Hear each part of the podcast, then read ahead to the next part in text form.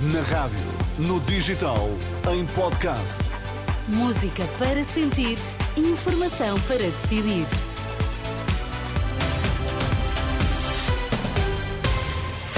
Pedro Mesquita, bom dia. Quais são os Bom títulos dia. em destaque? Promessa de acabar com as portagens na, Vila do- na Via do Infante e nas antigas Scoot do interior, relançada pelo novo líder socialista, o Braga conquistou a taça da Liga, mas o Estoril apenas cedeu no desempate por penaltis.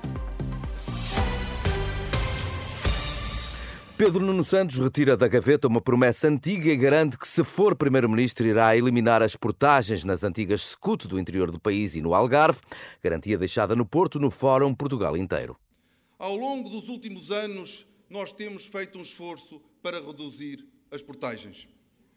Nós não vamos reduzir mais as portagens no interior. Nós vamos eliminar as portagens no interior do país e no Algarve. Pedro Nuno Santos quer eliminar portagens no Algarve e no interior e a palavra eliminar também já tinha sido associada por António Costa na campanha eleitoral de 2015 às portagens do interior e da Via do Infante. é necessário eh, fazer a reavaliação das obrigações contratuais que o Estado eh, assumiu, de forma a permitir, eh, quer nas regiões de interior, quer em todas as regiões fronteiriças, quer de zonas de particular afluxo turístico, como é o caso do- da, via, da Via do Infante, eliminar e criar condições para que eh, se possa criar melhores condições de acessibilidade à região. António Costa, num registro da TVI em 2015, ideia que recupera agora em 2024 pelo novo líder socialista, mas na última noite Pedro Nuno Santos também dirigiu promessas à população com idade mais avançada. Se for ele o próximo inquilino de São Bento, deixam de ser considerados os rendimentos dos filhos na atribuição do complemento solidário para idosos. Nós sabemos muito bem que há muitos idosos em Portugal que, tendo direito ao complemento solidário para idosos, recusam-se a candidatar-se ao complemento solidário para idosos porque não querem apresentar os rendimentos dos filhos. E têm esse direito. Respeito pelos mais velhos é respeitar a independência e a autonomia. É por isso que nós queremos eliminar a exigência da apresentação dos rendimentos dos filhos aos nossos mais velhos. E esta é uma reivindicação antiga também da AP, que é, da APRE, recordada à Renascença pela Presidente da Associação de Aposentados, Pensionistas e Reformados. Maria do Rosário Gama tem esperança que desta vez a ideia se concretize. deve contar para a pessoa se candidatar ou não poder candidatar-se é o rendimento de- do- das pessoas mais velhas e não dos filhos. Portanto, isso é uma reivindicação antiga da APRE eh, e, portanto, se, se isso for por diante, ou seja, se isso fosse por diante, eh, ficávamos satisfeitos com essa reivindicação ser cumprida, sim. A expectativa de Maria do Rosário Gama, da Associação de Aposentados, Pensionistas e Reformados, confrontado pela, pelo jornalista João Cunha com as promessas de Pedro Nuno Santos.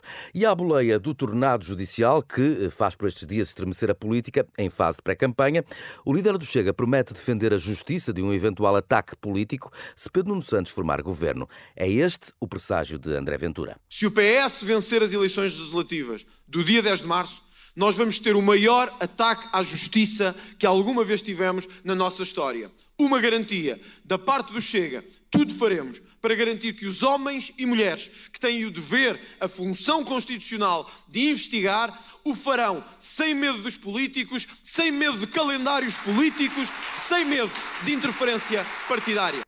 A profecia de André Ventura, deixada no Congresso Eleitoral do Chega, e a promessa de que irá proteger os agentes da Justiça de eventuais interferências eh, políticas. Na entrevista Renascença Eclésia desta semana, há uma frase que se destaca. É fácil agarrar numa determinada bandeira para se propor ideias de caráter populista. É um alerta de Rita Sacramento Monteiro, do Conselho Editorial do Ponto SJ, portal de debate e opinião dos jesuítas em Portugal. É fácil agarrar numa bandeira e numa determinada eh, questão e eh, construir à volta dessa questão de uma forma populista, tentando uma vez mais, como dizíamos há pouco, tornar a realidade como preto ou branco. E nós sabemos que isso não é assim. Pensemos no tema das migrações, eh, até mesmo no tema da habitação. A realidade é muito complexa. Em primeiro lugar, é preciso observar a realidade, perceber o que é que nós observamos num determinado fenómeno, depois julgar essa mesma realidade, julgar a realidade, olhar para as causas raiz. E nesta entrevista à Renascença e Agência Eclésia, Rita Sacramento Rodrigues sublinha que a frustração das pessoas decorre da falta de respostas estruturais para os seus problemas e E é isso, explica, que abre caminho ao populismo. Eu acho que o que frustra as pessoas é sentirem que os políticos e a política não resolvem os problemas de forma estrutural. Quando nós ouvimos falar em narrativas de mudança e transformação para o país, nós não podemos querer uh, políticas que fazem tábua rasa, certo. acreditar em ideias populistas que agora vamos do zero aos 100, amanhã acordamos e o país é um país novo, tudo mudou, como se fosse um sonho ou até um uhum. jogo. A aldeia acorda e agora o mundo é perfeito. Precisamente. Não. Rita Sacramento Monteiro, passagens de uma entrevista à Renascença Eclésia para ouvir às 10h30 da manhã aqui na rádio. E no futebol, o Braga é campeão de inverno. Na última noite, a equipa minhota conquistou a taça da Liga frente ao Estoril, mas teve que esperar pelo último penalti para festejar. É que o tempo regulamentar terminou com um empate a uma bola. O treinador do Braga, Artur Jorge, sublinha a importância eh, de uma página que considera histórica. Pela satisfação de conquistar um troféu, um título, de levar mais um troféu para o Sporting Braga é para mim muito, muito gratificante. Estou extremamente contente por poder contribuir para aquilo que é a história do Sporting Braga.